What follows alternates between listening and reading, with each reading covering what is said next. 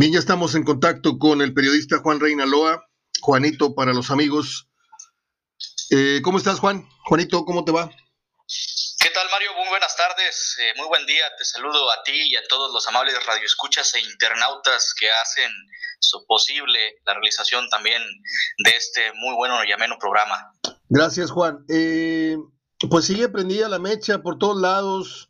El Atlas está quedando Digo, más mal no puede estar. Digo, está en el sótano, está condenado a pagar, no sé qué cifra, pero va a pagar. Este, y ahora con este agandalle, eh, amparado en el reglamento, pues se está haciendo la burla de todos.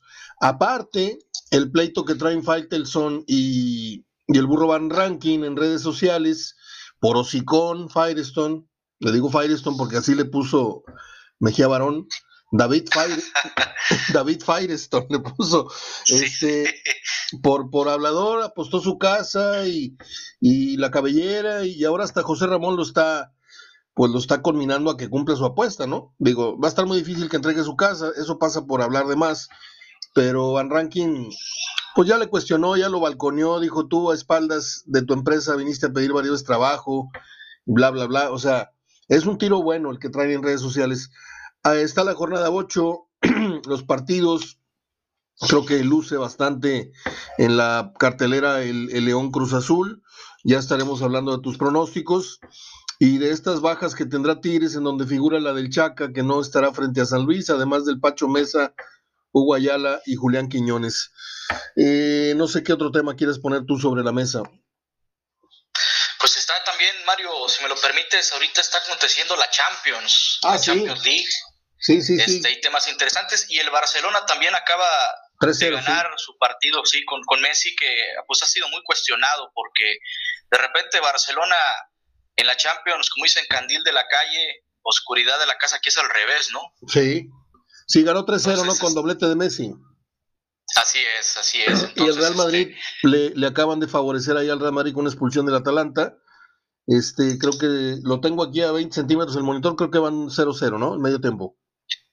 Sí, hasta este momento 0 por 0 y bueno, pues Madrid amplio favorito en esta serie, pero no hay que olvidar que el Atalanta ha sido una revelación en Italia y en Europa entera. Entonces, es una muy buena serie y también como condimento, Mario, los equipos españoles eh, de manera inédita, yo no recuerdo alguna otra, alguna otra serie de Champions, de los tres que ya han jugado, han perdido los tres sus primeros partidos o los partidos de ida. Perdió el Barcelona con el París la semana pasada, Ayer perdió el Atlético y también perdió la semana pasada Sevilla frente al Borussia. Entonces, pues ya te habla, si la Liga Española estaba presumiendo sus equipos, ya te habla ahora de, de que surgen nuevas eh, generaciones y surgen nuevos tiempos en, en, esta globalización del fútbol.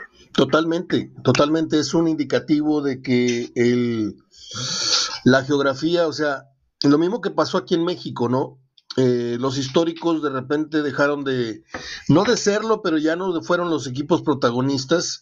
Eh, Cruz Azul, alejado del título por muchos años, Pumas dejó de producir grandes figuras, el América dejó de traer grandes extranjeros, aunque sigue en la pelea y ganando títulos de vez en vez, Chivas, que bajó notablemente su protagonismo y que salvo la era eh, Almeida, pues ha sido de, de, intervalos muy, muy marcados en donde ha sido verdadero aspirante al título.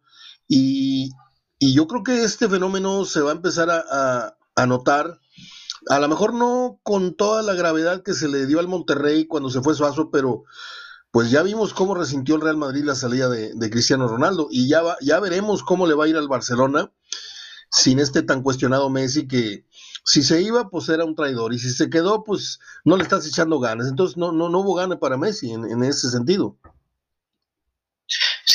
Sí, definitivamente, unos meses cruciales para Messi porque me parece que está más cerca ya su salida, también porque el Barcelona está quebrado económicamente, están a punto también de ir a elecciones para elegir nuevo presidente, todo indica que será Joan Laporta, abogado catalán que regresará otra vez al equipo para tratar de rescatarlo financieramente de la quiebra y uno de los indicadores, él tiene la apuesta de que Messi se queda y él menciona que va a ser todo además lleva relación con él pero también lanzó el mensaje de que el venderlo o, los ingresos que obtengan por porque emigre a otro club, pues le va a favorecer mucho al equipo. Entonces va a ser muy interesante el porvenir para, para el equipo blaugrana. ¿No ves tú cantada la salida de Messi al París Saint Germain? Sí, me parece que mayoritariamente eh, para el París se mencionaba también el Manchester City por, por el factor de Pep Guardiola, pero al menos el París es el que se ha mostrado más interesante eh, en, obtener su carta, en, obtener, ofrecerle un nuevo proyecto. Se dice que inclusive están dispuestos a llevar a Sergio Ramos, que, eh, que, va a terminar también su vínculo contractual en este presente, en este presente año con el, con el Real Madrid. Son, es una apuesta arriesgada también, porque ya son dos jugadores que están en el ocaso o en el otoño de su carrera, porque ya están a punto de cumplir 33, 35 años más o menos, entonces... Pues sí, pero el, el, París quiere arañar, por lo menos quiere arañar una Champions. Es que eso es lo que le están apostando, es verdad. O sea, una Champions a costa de todo y pues, bueno, sería interesante hacer el ejercicio de cuánto ha invertido este, estos jeques árabes, que es un, es un grupo muy importante, que inclusive también que tienen medios de comunicación, los dueños del París.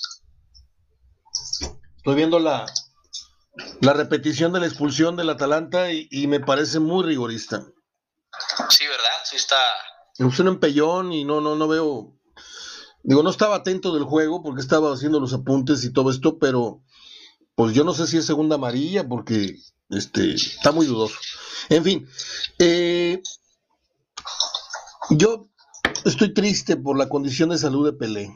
Eh, alguien me sugirió ayer ver el, el documental de Pelé les dije que lo iba a ver el fin de semana y me puse a investigar las noticias últimas y en la presentación del documental de Netflix de Pelé, el mismo Edson Arantes de Nacimiento se presenta en un andador, ya con muchas dificultades para caminar y, pues eh, puede ser que no nos quede mucho, mucho Rey Pelé eh, eh, en breve, mi querido Juanito. No sé qué tanto seas admirador. Yo sé que eres muy joven, pero no sé qué tanto admiración le tengas a, la trayectoria y al historial de Pelé, o si eres más maradoniano, más, más pulga Messi, pero yo que conviví, yo que lo, conocí, yo que lo vi jugar, para mí no ha habido un jugador más impresionante, más con más ángel, que es lo que le faltó a Maradona y le faltó a Messi. En Pelé metió todos los goles que metió estos dos, ganó lo que no ganaron estos dos en Copas del Mundo. Y aparte tuvo un ángel y una conexión con la gente a nivel mundial impresionante. Es que indudablemente ha sido un gran ícono, eh, no solamente en cuanto a leyenda y los logros que acabas de mencionar, sino también mercadológico. Fue el primer gran ídolo a nivel mundial, porque también le ayudó mucho el hecho de que se haya abierto las telecomunicaciones y todo lo relacionado a las tecnologías para que, a pesar de haber jugado eh, o desarrollado la mayor parte de su carrera en el Santos de Brasil y haciéndose famoso no solamente por lo que logró con la selección brasileña, sino también con las giras entonces eh, le permitió llegar y que se eh, haya también conocido y traspasado fronteras.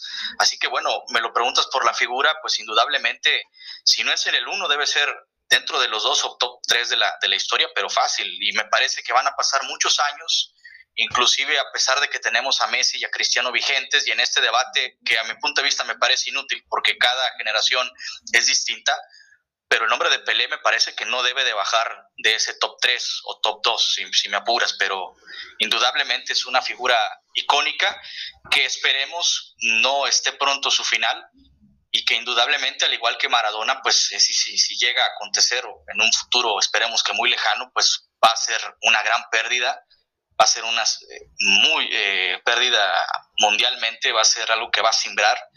Y pues el legado nos ayuda mucho a nosotros los jóvenes este, o a las nuevas generaciones que vienen a tratar de comprender el fútbol, porque después hacen debates absurdos, Mario, y me parece que lo más importante es darle su lugar en cada tiempo y en cada espacio a los ídolos, ¿no? Y aprender a respetar cada era.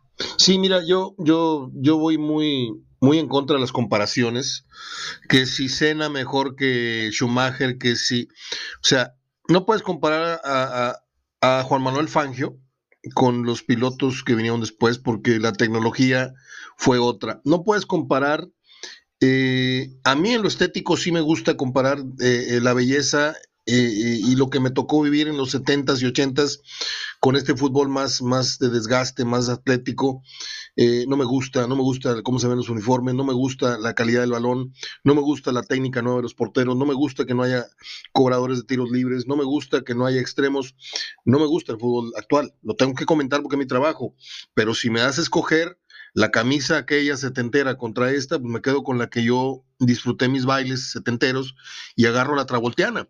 A, ti te tocó este tiempo, bueno, pues agarras la, ropa que, te va de moda hoy y difícilmente te pondrías uno de mis pantalones, una de mis camisas. ¿Por qué? Porque así es el fútbol, así es la moda y así es todo. Pero, este, yo no compararía, nunca compararía a Messi con Pelé porque sería injusto para los dos, para los dos hay quien dice que en estos tiempos Pelé difícilmente haría lo que hizo Messi, ¿sí? Y yo no sé si con esa misma seguridad pueden decir Messi sí pudo haber hecho lo que hizo Pelé en su tiempo. Lo que sí no ha podido hacer nadie es ganar tres copas del mundo y ganarlas con 16, 17 años. La primera, en fin, son récords ahí que los tres tienen cosas interesantes, aunque a Maradona yo sí lo descarto, al menos de mi top 3, por todas esas condiciones de mala persona, de vulgaridad, de la droga, eh, la duda tremenda que a mí me, me, sembró de cuántas veces no habrá jugado bajo la influencia o el influjo de la droga, cuántas veces no lo habrá protegido el, sorteo y la, mafia, cuántas veces no habrá sido protegido del antidoping, eh, que seguramente fue casado, sí fue casado por la FIFA, se fastidió la FIFA de tener un emblema a nivel mundial de lo más nefasto como era Maradona porque Maradona lo mismo te hacía el gol más bello que te decía la barrabasada más grande. Y eso, eh, siendo embajador de la FIFA, el último papelón que hizo en el palco, no hay que olvidarlo, en el palco en el Mundial, ¿te acuerdas? Este, entonces, yo a Maradona sí lo pongo en el tercer sitio o, lo hago a un ladito y creo que en cuanto a calidad humana, en cuanto a recursos futbolísticos, en cuanto a la publicidad a nivel mundial, en cuanto a, creo que ahí se, dan de topes Pelé y, Messi, pero yo me sigo quedando con Pelé, nada más por un gusto muy personal. No descarto, no comparo, no desacredito, no, eh, no nada. Yo creo que lo de Messi aparte es una, un buen muchacho, creo que es una buena persona, que sí debe tener sus cositas como todos, este, que sí debe tener algunos este, arrebatos de liderazgo o de ser controlador en ciertos asuntos, pues mm, lo tiene bien ganado, es un tipo con mucho poder económico, con mucho poder futbolístico, claro que debe tener, fue ganando confianza en sí mismo y fue ganando las riendas de un vestidor y de controlar, ¿por qué no?, a un equipo a nivel, oye, si, si traes a este yo no quiero, si traes a este sí quiero, eh, para eso están los líderes. Que pregúntale a Carlos Reynoso cuando, cuando era jugador de la América. Pero ya, ya me desvié, eh, me, calenté y me gusta mucho hablar de, estos temas, pero, pero no sé, no sé, ahí concluimos el tema de Pelé Messi, Maradona. ¿Tú cuál es tu ranking ahí o, si quieres no comparamos? Mira, sí, sí lo puedo explicar abiertamente y también mi sentir, si me lo permites brevemente. Eh, yo no pondría a Cristiano y Messi todavía aún en, en un nivel en el ranking de, los que ya se manejaron. ¿Por qué? Por la sencilla razón de que la época es muy reciente, Mario, y creo que necesitamos todavía dejar que el tiempo pase para valorarlos y que si lo que hicieron en verdad eh, trasciende más allá de las décadas. O sea, sin duda, sí. Sí, sí, sí, tiene razón. Las grandes obras son grandes por lo que perduraron. Exacto, mira, yo no dudo que Cristiano y Messi sean unas máquinas y en sí sean mejores atletas de lo que fueron, digo, me refiero a su portento físico y a su rendimiento, independientemente de, su figura y, de, su, de, su, imagen, pero no dudo que, los, que como atletas me parece que difícilmente han existido en cuanto a rendimiento y, van a dejar eh, para las nuevas generaciones atletas en el fútbol exclusivamente como Messi y Cristiano y la cantidad de récords que han batido pero me parece que todavía hay que dejarlos al tiempo para saber pues si, si serán los mejores de la historia o, inclusive han superado a lo que hicieron eh, Maradona y, Pelé, porque ya comentabas la cuestión de los mundiales, que siempre se les va a tratar de, de, meritar, por así decirle, a Cristiano o a Messi, o, por su punto eh, más próximo, el hecho de que no han ganado un mundial, que eso indudablemente pues dice también eh, mucho de ellos y lo queremos ver de esa forma. Entonces,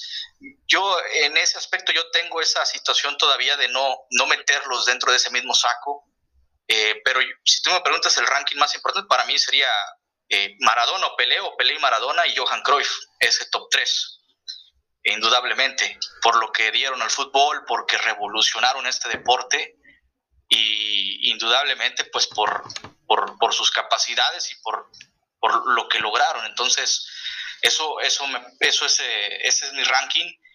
Y, volviendo al tema, por ejemplo, de Pelé, también sabes qué punto le juega mucho a Pelé, que era un tipo más cercano a la gente. Hoy difícilmente Messi puede ir a una cafetería eh, porque hay guaruras detrás de él o, o, tomarse o sacarse la foto con cualquier ciudadano si va por la calle, salvo que esté en su natal Rosario y pase un poco desapercibido.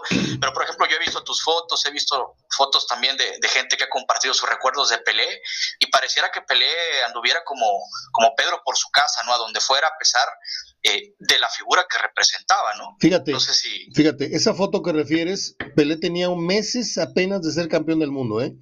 Yo con todo respeto te lo digo, Después hubo otras fotos de Pelé siendo el, embajador de Pepsi, siendo el embajador de la, de la, tarjeta de crédito, pero ya, ya era un Pelé más, más de la gente.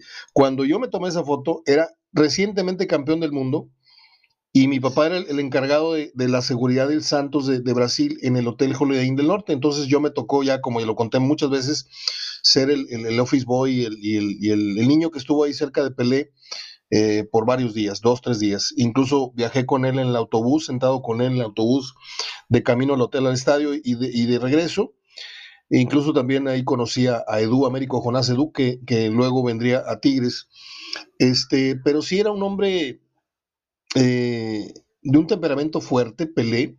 Hay muchas cosas que no se conocen. Mira, yo tengo cuatro biografías de Pelé y tengo tres películas de él y estoy por ver el, me recomendó un, una persona, Aguilera, Juan José Aguilera, que trabajaba en el, editor El Sol en el norte, haciendo unos reportajes, me recomendó que viera el, documental. Lo tengo agendado para este fin de semana, así con calma, un sabadito en la noche, este, una buena cenita, etcétera, viendo mi documental de Pelé. Y voy a ver qué tanto agregan o qué tanto omiten de lo importante que yo sé de Pelé este, de la infancia, de cómo le vienen los motes primeros, de, porque pelea igual que Jordan, déjame decirte, porque aquí se dicen las cosas como van, eh, tenemos como ídolo a Jordan, ¿no? Y ya sabemos la que le hizo Jordan a, a Pippen, ¿no? que no metió el hombro por él, que se llevó el toda la gloria, que esto, que el otro, que era medio tiranón ahí con otros jugadores. Y Pelé se cansó de que le tiraran patadas, porque lo, salían a, cazarlo. Entonces, lo que alguien me contó, que estuvo muy cerca de Pelé, eh, cuando jugaban, me dijo, nada más no vayas a decir que yo te dije, entonces, pues nunca voy a revelar el nombre, pero fue alguien que jugó con Pelé. Pelé, a la hora que le cometían el foul, insultaba a los árbitros, pero les decía de todo Eres un pendejo, eres un hijo de la chingada, no, sabes, Peter, no sé qué estás haciendo aquí, no sé cuál. Pero todo eso lo hacía mientras acomodaba el balón. Mientras se inclinaba para poner la bola en el pasto. Entonces, ¿quién lo iba a descubrir? Porque Pelé no le manoteaba al árbitro en la nariz y Pelé no le hacía el, corte de manga. Mientras se inclinaba, ahí le decía, eres un hijo de la... No, de veras, no vales más, nada. Y los árbitros no salían del asombro, pero nunca se atrevieron porque como no era evidente el, insulto, pues quién le iba a creer al árbitro, qué iba a pensar más la, palabra de peleo o la palabra del, árbitro. Entonces, este, pues era la, forma que, Edson Arantes de Nacimiento se, vengaba o se desahogaba de tanto árbitro que permitió tantas patadas este, en su contra. En fin, pues eh, hemos tocado el tema de, de Pelé no sé ni cómo llegamos a él, pero ah, por, por el documental le mando un saludo al, joven, el señor Aguilera, que hizo que tocáramos este punto. Eh, también un saludo para el otro amigo de Edinburgh que nos sigue escribiendo. Muchas gracias por sus comentarios. Tengo comentarios muy a favor tuyos, Juanito. Mm, gracias, gracias. No te me vayas a marear en un ladrillo. Déjame buscar.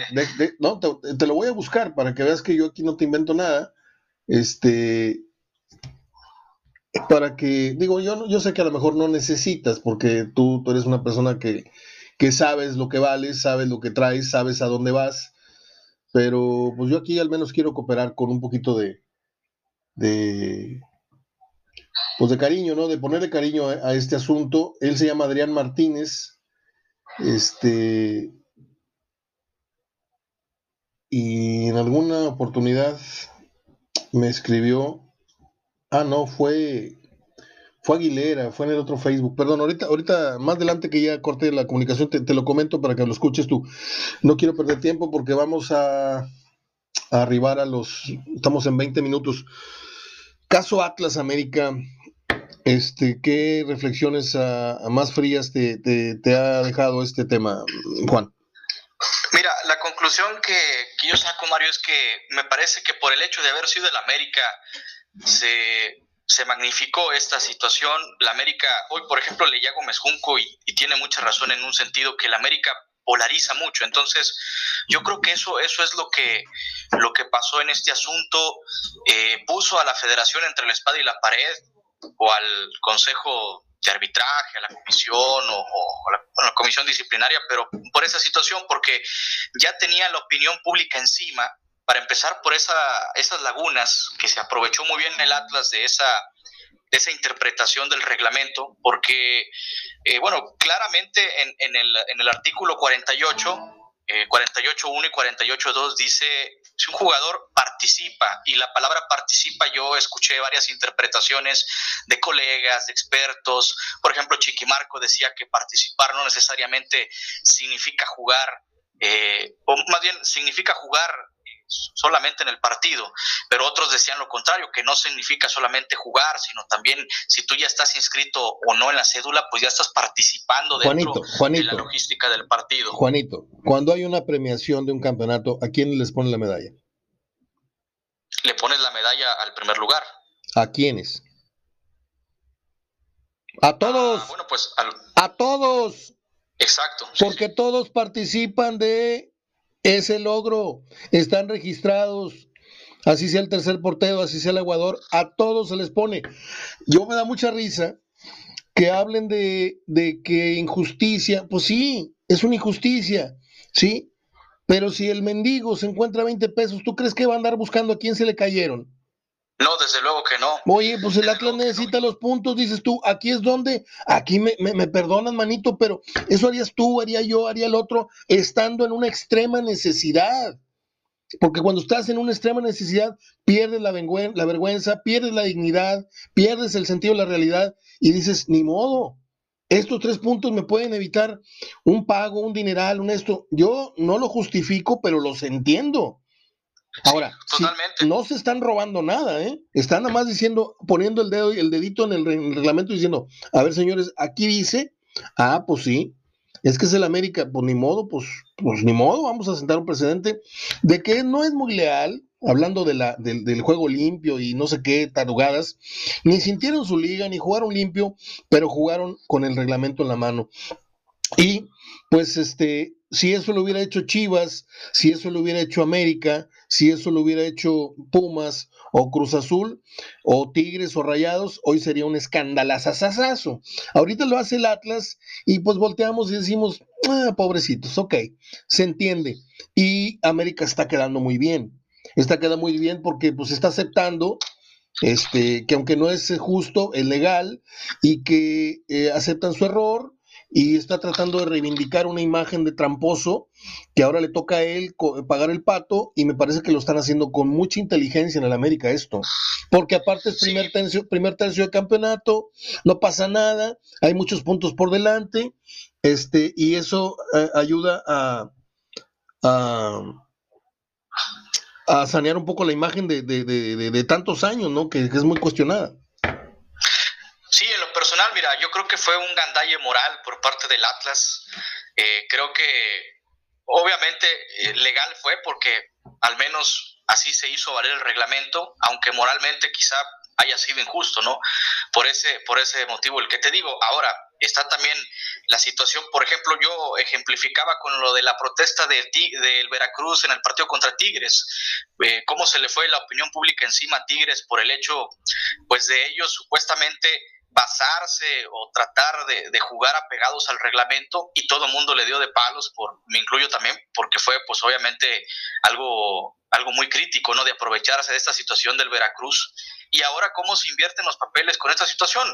obviamente son situaciones diferentes, pero eh, me, parece que si nos vamos con apego al reglamento, pues, pues son, son opuestas, ¿no? En ese sentido. Y bueno, insisto, por ser el América, me parece que jugó bien, ha jugado bien su carta.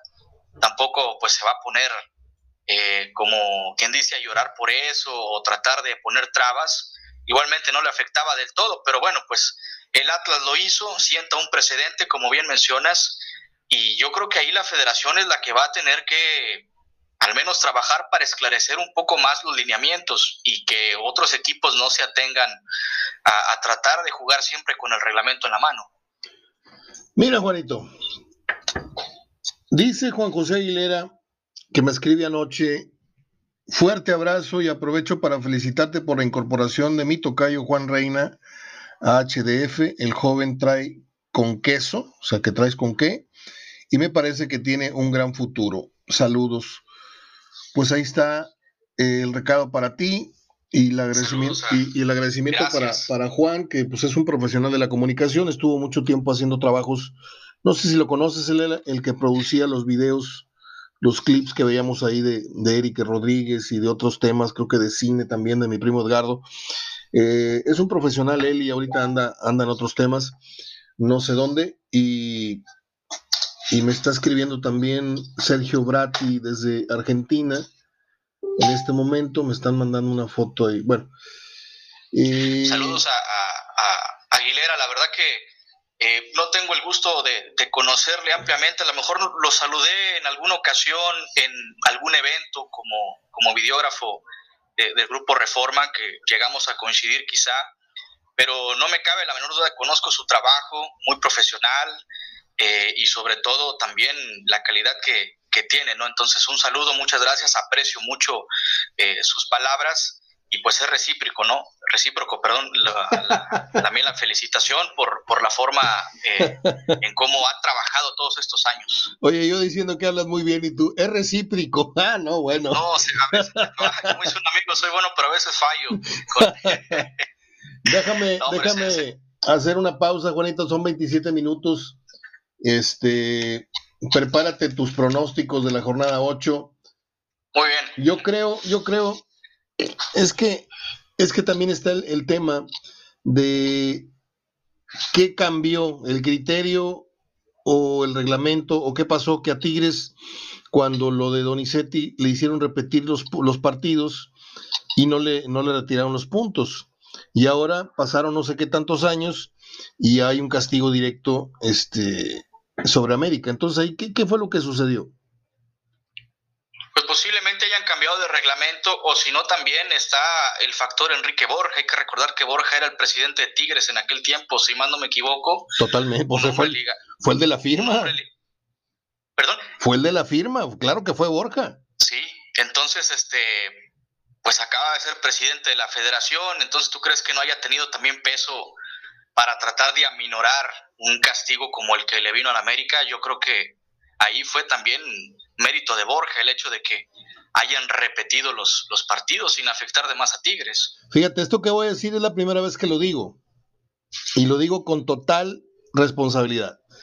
Tú conociste a Max Guzmán, que formó parte de la organización de Tigres por muchos, muchos, muchos años. Max Guzmán era un administrativo, era un, un, empleado de tercer o cuarto nivel, pero muy importante, ¿sí? Él tenía que ver con toda la organización. Este, no te sé decir ahorita el puesto que tenía, pero tú lo viste, yo lo vi siempre en Tigres desde los 70 hasta, hasta que un día me lo encuentro. Él es hermano de mi primer entrenador de fútbol, Sammy Guzmán, que es suegro de Joel García, casado con una vecina mía y Joel también vecino mío de muchos años. Entonces había una gran confianza, un gran cariño con los Guzmán con Mariela, con Marianela, con, todos, con don Julio, en paz descanse, con, con la mamá de Joel. Entonces un día me encuentro a Max Guzmán y nos sentamos a comer, andamos en el centro haciendo vueltas. ¿Qué pasó, Mario? Nos dimos un abrazo. ¿Qué onda? Oye, te escuchan así, qué bueno, pa, pa, pa, Me dice, oye, voy aquí a, cobrar un, dinerito a un, patrocinador, vienes, te invito a comer. Órale, nos, nos, sentamos a comer en mi tierra, ahí en Morelos, que se come delicioso. Este, muy económico. Eh, y le digo, oye, ¿y sigues en Tigres? Dijo, no, ya no estoy.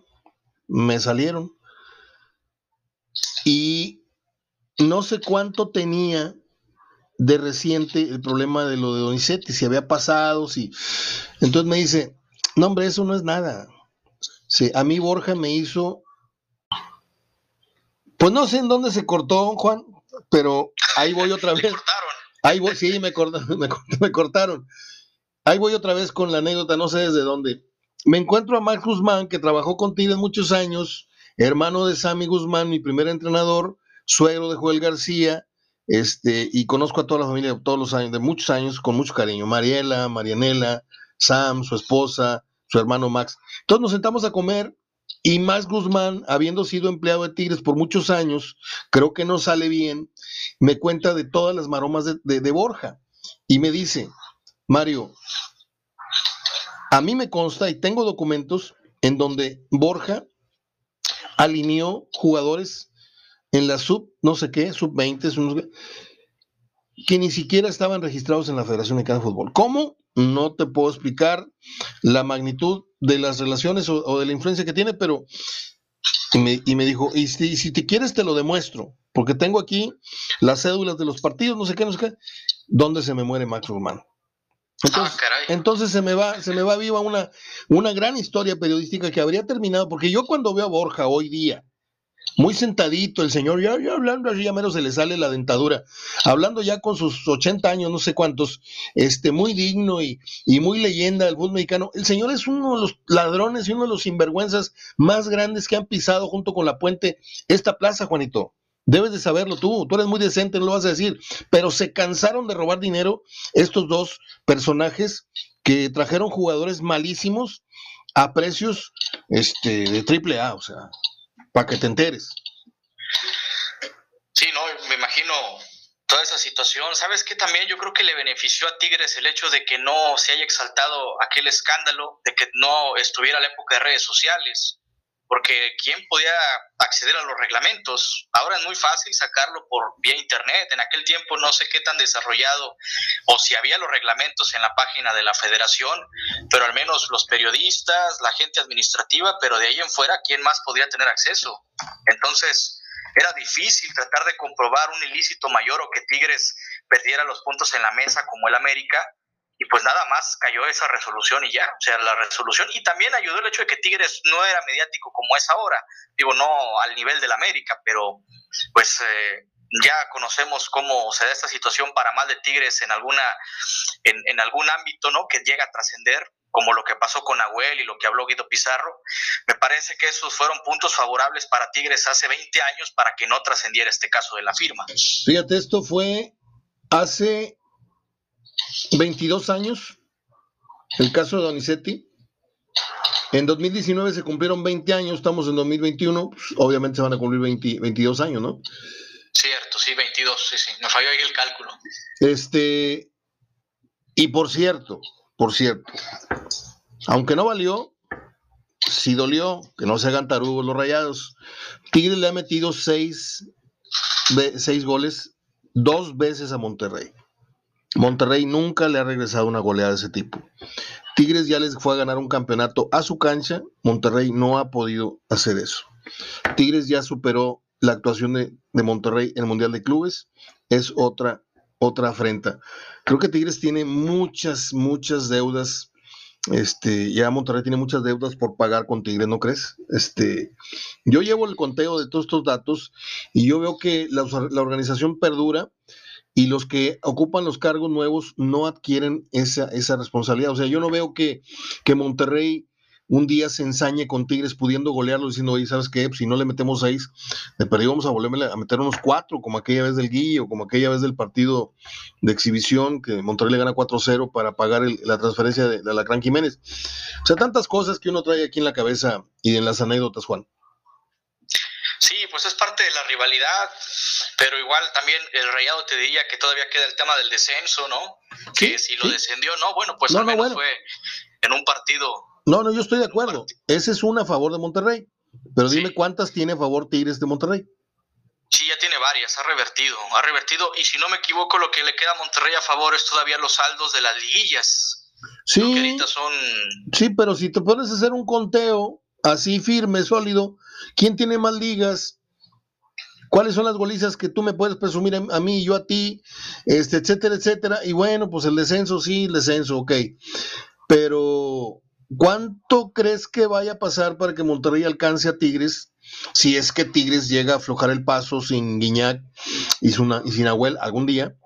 ¿Cuánto tiempo crees que pase para que se revierta el que Monterrey le aventaje a, Tigres por uno o dos o tres ligas? ¿Cuánto tiempo crees que pase para que Tigres le dé el empujoncito a Monterrey o lo descienda, como quieran, la versión que quieran comprar, para que descienda Monterrey? ¿Cuánto? O sea, hay muchas situaciones que pues yo no sé si primero viene otra vez el Papa a que se den estas cosas que te digo, ¿eh? Sí, es que es más complicado. Digo, obviamente lo, lo, lo de los campeonatos que Monterrey pudiera superar a Tigres luce más factible que el descenso, ¿no? Eh, aunque también sería muy aventurado decir cuándo, porque inclusive Tigres lo rebasó en un lapso de cinco años en el último lustro. Entonces, este, decir que Monterrey pudiera tener un desarrollo similar, un desempeño similar, pues va a ser muy difícil, muy, muy difícil. A lo mejor le daremos ese margen o quizá en 10 años, si es que contamos que Tigres sea otro equipo diferente a lo que ha venido haciendo, pero, pero sí, me parece más factible lo primero que Monterrey pudiera superar en campeonatos a que Tigres lo mande al descenso. Muy bien. ¿Qué te parece la jornada Número 8, ¿qué, te llama la atención? Te voy a decir los partidos. A ver ¿qué, qué te dicen. San Luis Tigres mañana, el viernes Puebla Necaxa, Mazatlán contra Gallos también el viernes, para el sábado Toluca Atlas, América Pachuca y León Cruz Azul, sin duda el más llamativo. El domingo Monterrey Cholos, el domingo también Santos Bravos y el domingo Guadalajara contra los Pumas, otro partido también en la marquesina muy interesante, aunque la actualidad de los equipos es algo mala. ¿Qué, ¿Por qué juegos pondrías tu carboncito o abrieras una bolsa de botana, por ejemplo? ¿Qué, te llamaría al televisor? Mira, coincide el de León Cruz Azul, es uno de los ingredientes muy buenos en esta jornada porque León viene repuntando, porque Cruz Azul es super líder y con esa seguidilla de cinco partidos consecutivos ganados, además de que nos quedamos con las ganas de que este partido fuera la final del semestre pasado. Así que indudablemente es el partido de la jornada, como, como bien comentabas al principio del podcast. Y el otro, bueno, el morbo de siempre ver dos equipos de gran convocatoria como Chivas y Pumas por su, su actualidad, ¿no? Que están arrastrando la cobija, más el Pumas que es eh, penúltimo lugar de la tabla general. Y bueno, Chivas que pues allá anda entre azul y buenas noches, tiene tres partidos sin perder, pero pero pues eh, todavía está bajo lupa el profe Víctor Manuel Bucetich, pero sin duda esos, eh, esos partidos son para encender el carbón, Mario. ¿Qué te parece la visita de Tigres a San Luis? ¿Corre peligro Tigres? Corre peligro, corre peligro, me parece brava, porque el hecho de que, de que San Luis eh, no ha perdido de local, si no me equivoco, este equipo potosino inclusive lleva los mismos puntos que el cuadro de Tigres. Ojo, en cuanto a superioridad, pues obviamente me parece que Tigres, aún con las ausencias, sigue, está, sigue siendo superior en cuanto, en cuanto a la figura, en cuanto a la presencia y solvencia de lo que representa Tigres en el torneo.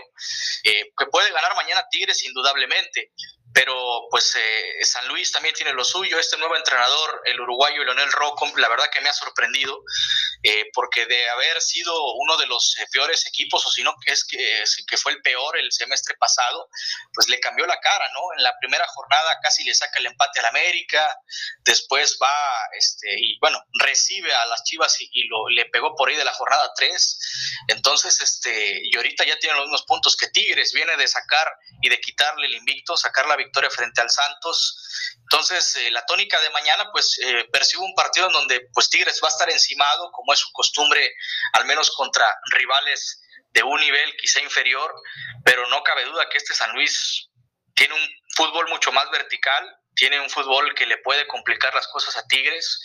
Ahora bien, después del regreso de Primera, Tigres no ha ganado en el Alfonso Lastras. Eh, el primer partido fue en el 2019 y se lo empatan al último minuto. Entonces, yo creo que es un volado, un volado porque mañana podremos ver por lo mejor del San Luis que sigue en ascenso o que Tigres eh, por ahí se la siga llevando eh, en una de esas y lo puedan sorprender. Pero mira, yo creo, creo que a como está el entorno, me parece que un empate es lo más viable el día de mañana para, para, ambos equipos. Bueno, no te lo estoy copiando, yo lo tenía en mente y más con esta baja del Chaca. Eh, fíjate que el partido de León Cruz Azul, tú creo que todavía no estaba ni en planes. Fue final de la 72-73, yo la vi esa final, tenía 12 años.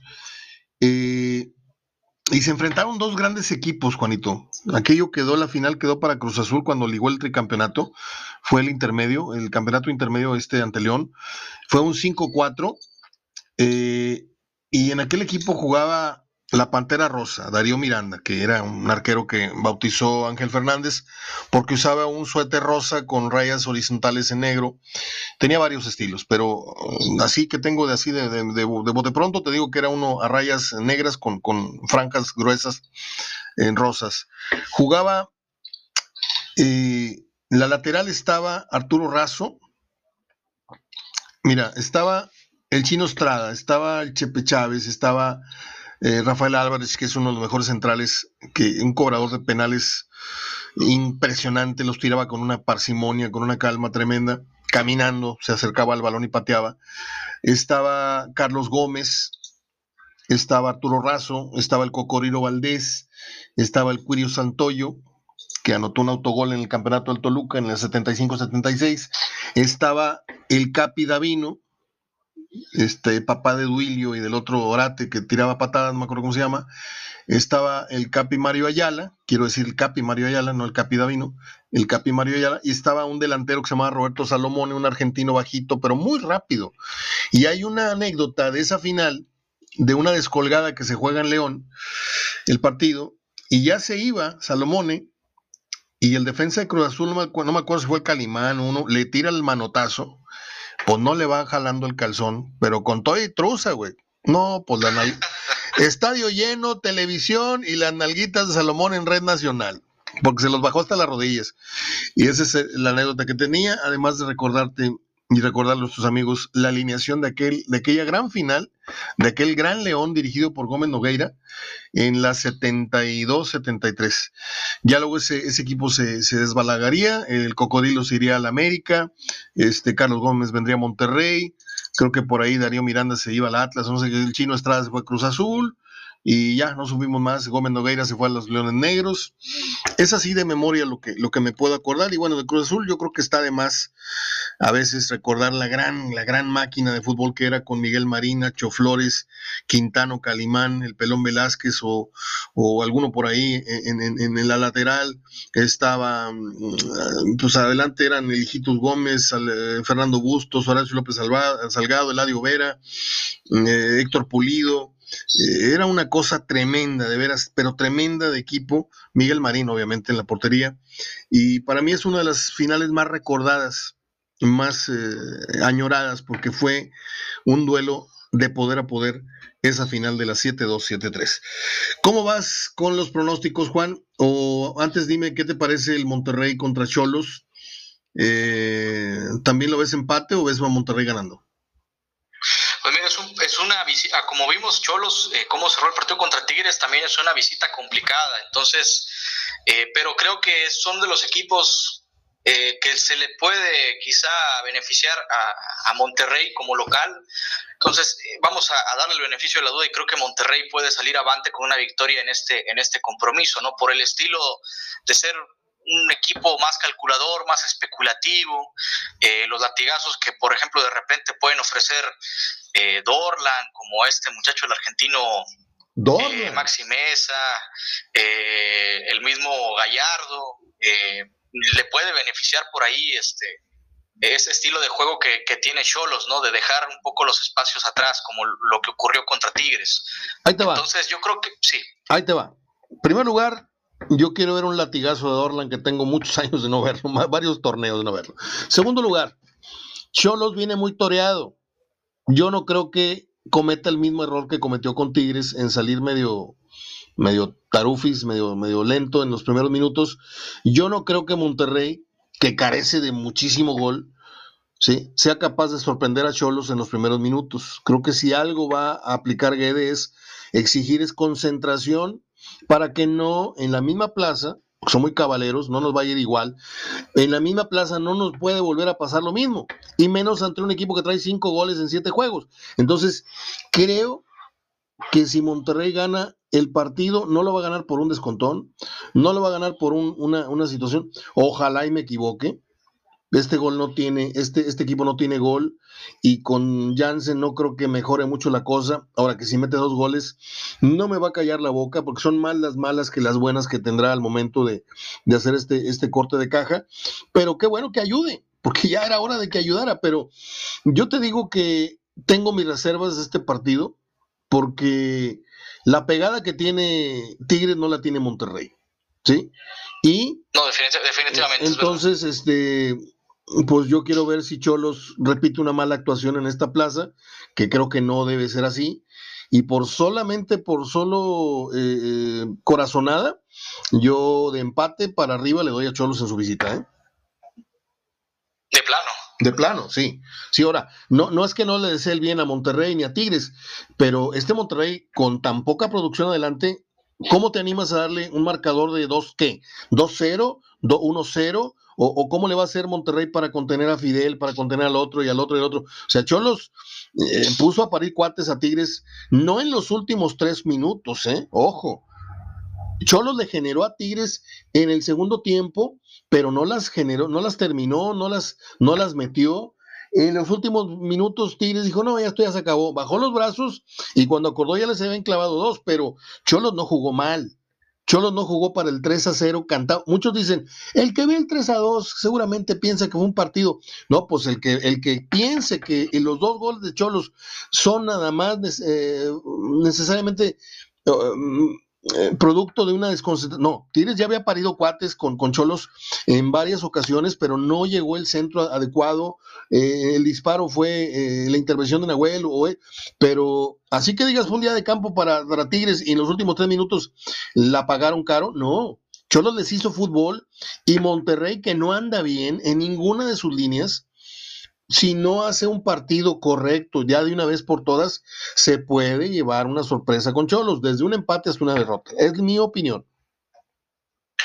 Eh, ¿Qué tanto le das el beneficio de la duda por la defensa? Que también, bueno, es la menos goleada en estos momentos. ¿Espejismo o como quieras, sí le das el mérito, Mario, a, a Monterrey? No, sí, sí, sí, sí, definitivamente. Creo que eh, una defensa que trae tampoco gol en contra, dos en siete partidos, ciertamente ha hecho un gran trabajo, pero si ese va a ser tu único argumento para ganar los partidos, si el, la base de defenderte muy bien y atacar magramente o, ralo, de manera muy rala, y por ahí generas tres y metes una y con eso ya gané un partido, me parece muy poco y más jugando en casa. Entonces, creo que Monterrey tiene que salir a, a morirse en los primeros 30, 45 minutos. Y si ya fabricó el golecito ese que va a cuidar, o si ya metió dos goles, que en el segundo tiempo salga a canchar el juego, porque no le hemos visto un partido redondo a Monterrey en lo que va de este torneo. Redondo es salir a jugar fútbol en el segundo tiempo, no a cuidar un marcador. Sí, convencer sobre todo, convencer en el accionar y en cuanto al, a la solvencia en el ataque. Eso es lo que, lo que ha quedado de ver el equipo rayado.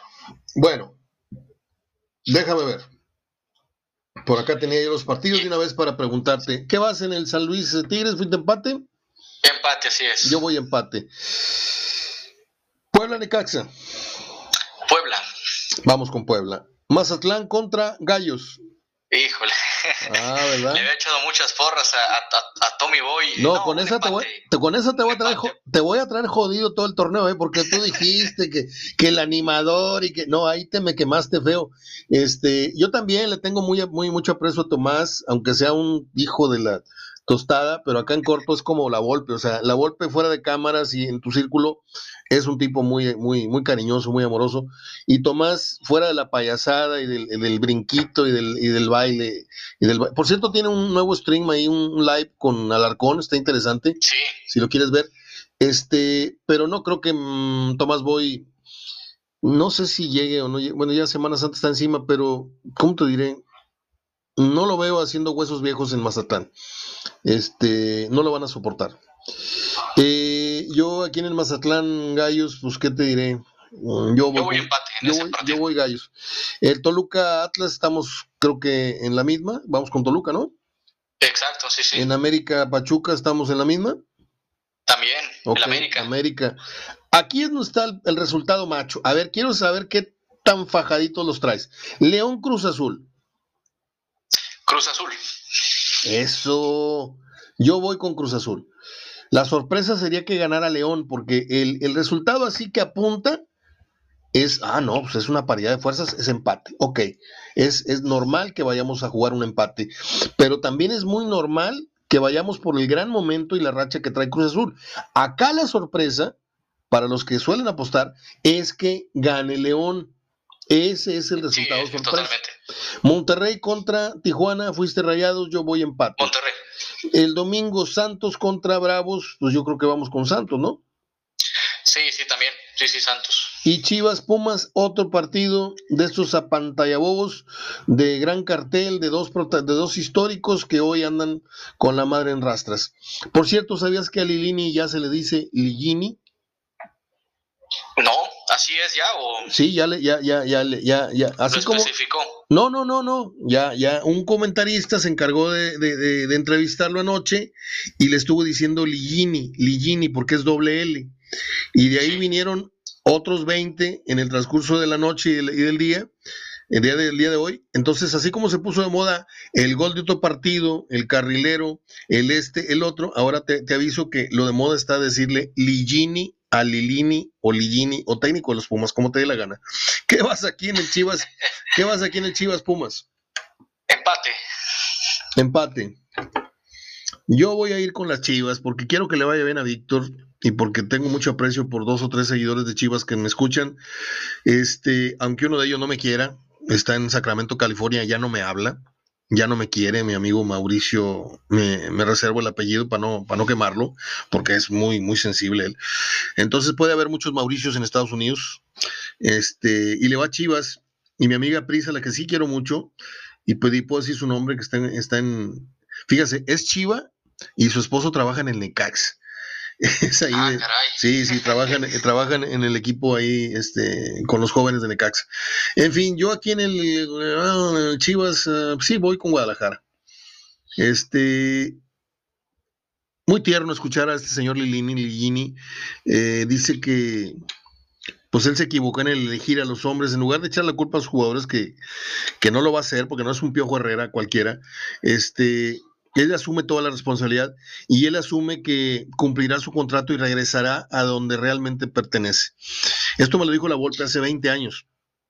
El día que el entrenador de básicas, el formador, sea bien pagado, ese día va a estar, eh, va a dejar de estar esperando la oportunidad de dar un brinco de asistente de entrenador o de entrenador de la grande, porque su trabajo es como el de primaria. Un maestro de primaria no puede ser maestro de facultad, ni puede ser maestro de prepa. El maestro de primaria está para formar niños y darles los primeros, eh, las, nociones de, eh, de, los niños eh, en su escuela, desde el abecedario, desde la coordinación motriz, desde muchas cosas. Dijo, y eso es lo que le falta al entrenador, entender que unos están para formar ya ellos son los a los que les debemos que lleguen bien, bien trabajados o no. Eh, y Lilini es uno de ellos. Yo creo que hizo una temporada de ensueño que no se va a volver a repetir. Y que me perdone Víctor, otro, otro señor de Pumas que me escucha, y lo tengo muy presente. Este, no, le, no es que le desee yo el mal, es que estamos hechos para lo que estamos hechos y no para otra cosa. Aunque te vaya bien de repente, ¿sí? No, no es una constante. Y creo que Lilini está para formar jugadores, para pulirlos. ¿Tú sabes que Lilini fue el que descubrió al, al Chapito Montes? Había escuchado, pero no, no me entré de lleno, me adentré, perdón, de lleno a esa, a esa historia. Sí, sí, sí, había escuchado que, Sí, o sea, tiene rato trabajando aquí, aquí en línea y, tiene razón la golpe, fíjate qué buena analogía, no, no lo había visto de esa forma, inclusive se ve en cómo en cómo habla, cómo dialoga, cómo platica Lilini, o sea, no tiene la pose tampoco de entrenador. No, no, no, no. es, una, es, argentino, pero no ejerce, o sea, son de los que queremos. Exacto. Y mira, otro ejemplo de formador que para muestra, pues bueno, dirigió un equipo eh, en primera y, ya no volvió a aparecer en otro equipo de primera división, Leo Álvarez eh, Piñones, ¿no? Que lo sentaron. Y Chucho Ramírez. Chucho Ramírez, es correcto, también. Este, no sé si decir, no, sé si decir Pepe Treviño. Eh, también, también este, puede ser, puede ser el profe Pepe Treviño, aunque bueno, Pepe pues tuvo la experiencia en, en Honduras, ¿no? Un fútbol eh, también profesional. Pues, dijo el Motagua, si no me equivoco. Sí, pero pues con todo respeto a... Con, con, blasones este, más diferentes, ¿no? A, la liga o a cualquier otra, otra liga. Entonces, pues sí, sí son, este, hay, hay entrenadores que son formadores y hay entrenadores que, que sí pueden ejercer en la, como en la primera división o, o, aventurarse, ¿no? A este tipo de, o, mantenerse más vigente, más bien dicho. Juanito, ¿ya comiste? Ya, ya, ya. ¿Qué comiste? Fíjate que. ¿Qué te, este, ¿qué te, echó tu mamá en el lonche? Una ensaladita. Eso. eso. Yo voy a comer ahorita un, delicioso rollo capeado de, sushi. Este, compramos la promoción del 2x1 por ahí en, un lugar aquí por, por, la colonia del Valle y, y un refresquito. Y a terminar de ver, pues nada más te aviso que van 0-0 en el 84 el Atalanta y el Real Madrid. O sea que a veces la Champions no es lo que te venden, ¿eh? En fin, este, ¿estás de acuerdo? Exacto, sí, sí. Sí, de hecho, este, yo inclusive me he peleado con algunos colegas y eh, amigos aficionados porque les he dicho que inclusive ya hasta a mí eh, en anteriores ediciones me había parecido, exceptuando la final, claro, Baja que no le pedía, en cuanto a emoción, no le pedía nada a la Libertadores a, a la Champions pero en cuanto a, en cuanto a emoción me refiero, en cuanto a espectáculo obviamente es diferente, pero, pero sí hay partidos también que son... Son tan, son, eh, son tan nivelados que terminan siendo aburridos, dices tú. Exacto, así es. Lo que diferencia, lo que, hace diferencia, nunca he sabido si se dice diferencia o diferencia, lo que diferencia o diferencia es la calidad del fútbol europeo. Los europeos en dos toques te hacen una jugada y acá necesitas pararla, pisarla, levantar la cabeza, y, y, allá en Europa la técnica individual es la que manda. Por eso la rapidez del juego. Sí, totalmente, totalmente de acuerdo. La marrullería también que no tiene, ah, no, no tiene el, fútbol europeo no cabe en ese tipo de prácticas. Sí, sí, sí, ese clavadito y la revolcadita. Eh, tuve, tuve, una plática con Goyo Cortés ayer, no sé si, si la seguiste. Eh, yo traigo una cruzada contra el arbitraje. Pienso que el arbitraje se ha ido haciendo muy malo. Conforme han pasado los años, yo, mira, ya cayó el gol del Real Madrid. Gol del, del Madrid el 85 y Zidane se ríe hasta las orejas. Este, antes, Juan, tú te lesionabas, entraba la camilla y en 30 segundos, un minuto, estabas ya fuera. Antes el árbitro no paraba el partido por cualquier simulación o por cualquier este conato de lesión o de no. Antes el árbitro tenía la sapiencia para saber a este güey le pegaron, a ver, entren las, las, las asistencias y no entren a atenderlo, entren a sacarlo. Sabes que hice un ejercicio y te lo voy a repetir si no me escuchaste ayer. Hice un ejercicio en el Monterrey contra. ¿Contra quién jugó? Contra Necaxa. Contra Necaxa. Sabes que el partido con cronómetro en mano se comió 21 minutos con 52 segundos del primer tiempo. El partido, ah, el, balón estuvo, el balón estuvo fuera del campo por saque de meta, por saque de banda, por atención a no sé quién, porque se lesionan otro, porque el, portero puso el balón en la esquinita del área chica y luego se puso con el índice, no, ahí va para allá, no, no, ahí va para allá. Y el árbitro, órale, juegue, sí, ahí voy.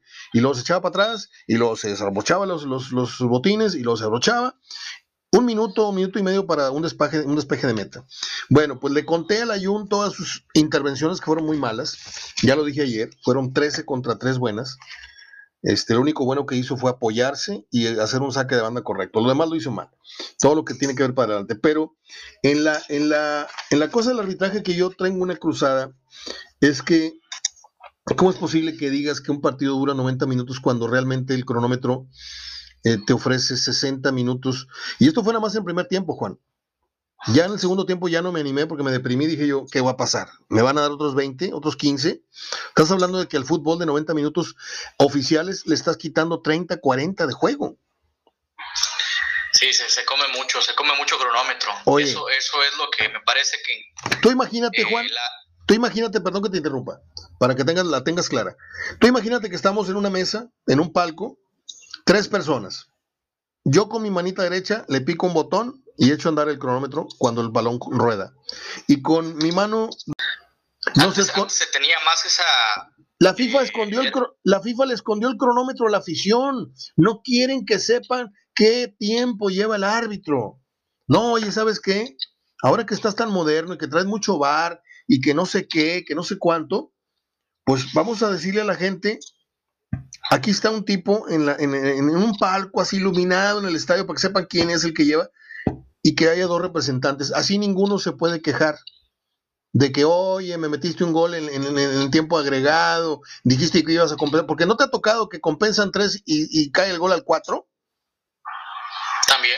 Entonces, también. ¿qué les cuesta a la FIFA, ya entrando en esta nueva modernidad, poner el bar a tono, bien, bien ajustadito, poner el ojo de águila en la raya de la portería a nivel ya mundial, eh, y también estipular el que el tiempo de juego sea tiempo de juego.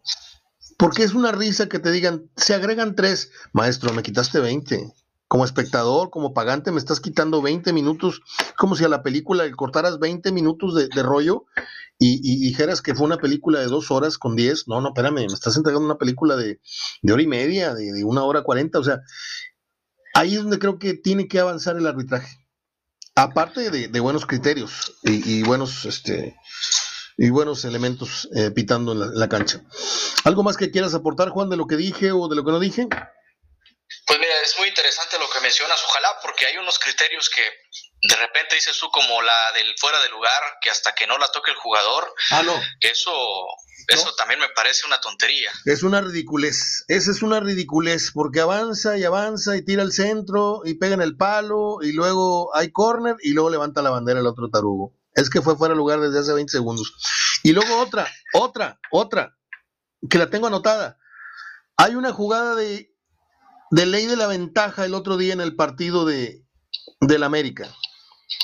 Hace una jugada, no sé qué, qué tipo, le cometen foul, evidente, el balón va y le cae a un jugador de la América, lo controla, encara y dos jugadores del Atlas interponen la pierna y el tipo cae en medio, ¿sí? Se hace una cruz y en esas dos piernas se va de bruces. Y el árbitro marca la falta anterior contra el del América. Una, una ley de la ventaja que ya no procedía, porque el otro tipo ya había tenido la ventaja de haberla controlado y luego encarado. Pero ¿cómo es posible que, que le des la ventaja si no procede la segunda jugada? No, no es si procede o no procede la jugada, es si ya tuviste dominio del balón en el segundo, en el segundo, eh, en la segunda jugada que yo te dejé eh, que, continuara. O sea, ya ni siquiera la regla del, del, siga, siga o ley la ventaja la están sabiendo aplicar, Juan. Voy a buscar esa jugada. Perdón. Sí, se, están rigiendo por otros parámetros, se están rigiendo por otros parámetros. Ojalá que, pues, en la nueva junta que realice la eh, International Board, que es la que dicta las reglas, y, bueno, pues trate de reformar, ¿no? Trate de reformar esta situación porque el tiempo se vuelve polémico, no se cumple como, como acabas de acotar, la ley del fuera de lugar, esta situación de, de, la ley de la ventaja también, que algunas veces sí, otras veces no. Entonces, pues eh, ojalá que esto no, no termine con otra metamorfosis muy diferente y que atente contra la esencia del fútbol, porque ya ha sucedido.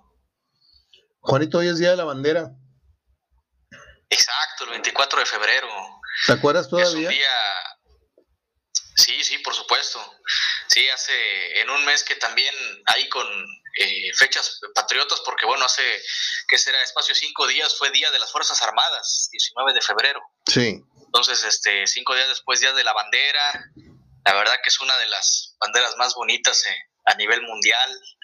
Tenemos la bandera, tenemos la bandera más bonita, la bandera más bonita del mundo, y tenemos el supuesto segundo mejor himno de, del mundo. Para mí es el, el, eh, en melodía el segundo, en letra el primero. Este, hoy cumpliría años mi padre, cumpliría 92, eh, 93 años. Este, ¿y tú te acuerdas en las asambleas alguna vez te, te pasaron a, a decir la, el juramento a la bandera? Sí, por supuesto. En más de una ocasión, también inclusive estuve en la escolta, en escuela primaria. Yo también. Eh, era, era muy padre las asambleas del Día de la Bandera porque de hecho se juntaban las dos, fíjate, se juntaban en una sola, o al menos eh, en la primaria donde estuve, en, o en la, la, educación básica, porque también me tocó en la secundaria, aprovechaban y pegaban las dos festividades, las dos conmemoraciones, el Día de las Fuerzas Armadas, el Día del Soldado, como se le dice coloquialmente, y el Día de la Bandera. A ver, ¿en, qué correccional, digo, en qué primaria estuviste tú, Juan? primaria Rosario Castellanos, en Apodaca. ¿Para allá vives? Sí, para acá, aquí tienen la casa todos ustedes, este, todos los radioescuchas y, y tú pues, también, este, aquí en, pues, Apodaca. Bien padre. Municipio que... Bien padre, a ver qué día voy a visitarte, me de aquí en corto. un municipio muy caótico, Apodaca, pero bueno, eh, aquí, aquí en esta es una escuela primaria de por acá hicimos la, la, educación primaria. ¿Cómo iba el, el, himno a la bandera, el, el, juramento? Bandera, bandera de México, legado, de nuestros, de nuestros héroes, símbolo de la unidad de nuestros padres y nuestros hermanos. Danos hoy nuestro pan de cada día. Ah, no, ese es no, ese que pasó es el, es el, el. El, Padre Nuestro. Yo tenía un amigo no, en la primaria, Juan, yo tenía un amigo en la primaria que sí. lo revolvía. Así como te lo ah, dije. Caray. Entonces volteábamos así, estábamos nosotros acá muy solemnes viendo y de repente el amigo que estaba a un lado revolviendo el juramento a la bandera con el, con el Padre Nuestro. Bueno, pues este, no sé si te interesan las efemérides, un día como hoy nació nuestro, querido, nuestro querido Pablo Milanés. Yo tengo... Ah, cómo no. Gran, yo tengo... Gran cantante. Tengo si no el 100% de su, de su trabajo, tengo un 80% de Pablo Milanés. Soy un gran seguidor de Silvio de Pablo. Ellos fueron los que me iniciaron en la trova hace ya muchos años, en los 80s, final, principios de 80s. Eh, hoy cumpleaños un actor eh, chicano, latino, que admiro muchísimo, Edward James Olmos, que salió en aquella película, te la recomiendo muchísimo, se llamó Santana Americano Yo, que se lleva a cabo en una prisión, está muy buena. Hoy cumpleaños Bill Zane, el patán este que, que, sale en Titanic, el, el, que, el que se le pone la joya a, a, Jack en el abrigo y lo quiere acusar, él es Bill Zane. El, el multimillonario. Así es. Este, por cierto, ya hay un, un final alternativo en, en, Titanic que está circulando. Este, y viene la segunda parte encantadora segunda parte de El Príncipe de Nueva York de Eddie Murphy, que es una de mis películas favoritas de comedia, palomeras. A mí me gusta mucho el cine arte y todo, pero disfruto mucho a Eddie Murphy en dos películas, en Trading Places de Mendigo Millonario y en este, El Príncipe de Nueva York. Y ya están haciendo, bueno, no están haciendo, ya está lista el lanzamiento de, esta segunda eh, historia de esto. Eh, de tarea ver el documental de Pelé y lo comentamos la próxima semana, Juan. Claro que sí, sí, está en Netflix el documental para buscarlo. Sí, me dicen que sí. O hay que, ah, bueno, entonces para, para, para verlo, fíjate, yo no soy muy cinéfilo, eh, sí he visto películas, sí me gusta, pero soy muy malo para los nombres de actores, Mario, muy, muy no, malo. Pues aquí va a empezar. Con... Conozco muy poco. ¿Te acuerdas de la película Perfume de Mujer? Fíjate que nunca la he visto, siempre he estado tentado en, o sea, nada más conozco el tango que se toca okay. ahí. Hay una escena en donde es con Al Pacino, ¿no? Al Pacino y, y Chris O'Donnell. Que, que, es, que es invidente eh, el personaje de Al Pacino. Semi, semi invidente, casi no ve. Entonces hay un, una escena en donde eh, Pacino y O'Donnell se dirigen a Nueva York porque el señor ya quiere vivir sus últimos años, entonces quiere manejar un, un Lamborghini o, y quiere meterse con una prostituta eh, de muchos años, este, de las más caras que hay en la ciudad. Y en eso están en el avión y pasa una azafata y este señor la huele y dice, es pelirroja, tiene el pelo así, su, su nariz es asa y no sé qué, y si le queda viendo Chris O'Donnell, dice, ese coronel Frank Slade, ¿cómo lo, ¿cómo lo sabe? Y se ríe Al Pacino, le dice, son, your education is about to start. Tu educación está a punto de empezar. Así te digo yo, tu educación, tu educación, your education is about to start. Te vamos a, a inculcar el gusto por el buen cine, nada más por el buen cine. Yo te lo digo, te voy a, te voy a recomendar 100 películas, 100 películas y de ahí te vas a enamorar a ver buen cine. Ya después no vas a querer ver nada en la tele. Te mando un abrazo, Juanito. Es un placer. Muchas gracias. Es un placer platicar contigo. El placer es mío, gracias a, a, todos los radioescuchas y a los internautas. Y bueno, pues nos estaremos escuchando en otra ocasión. Gracias de antemano y excelente día. Seguir disfrutando del buen fútbol en Hablando de Fútbol. Abrazo, Juanito. Hasta la próxima. Abrazo, buena tarde. Es uh, Juan Reina y es hablando de fútbol. Ya les dije someramente cuáles son las efemérides.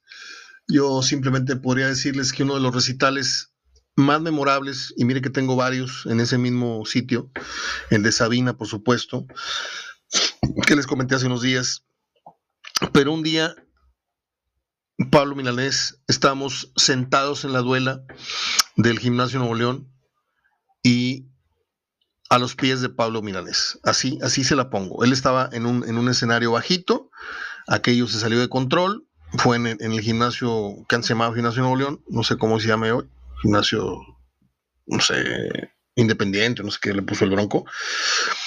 Y, y yo con mi grabadora de mano le grabé todo el concierto, se me quedaba viendo y se reía el señor, muy, con un caminar muy lerdo, así con su problema de cintura.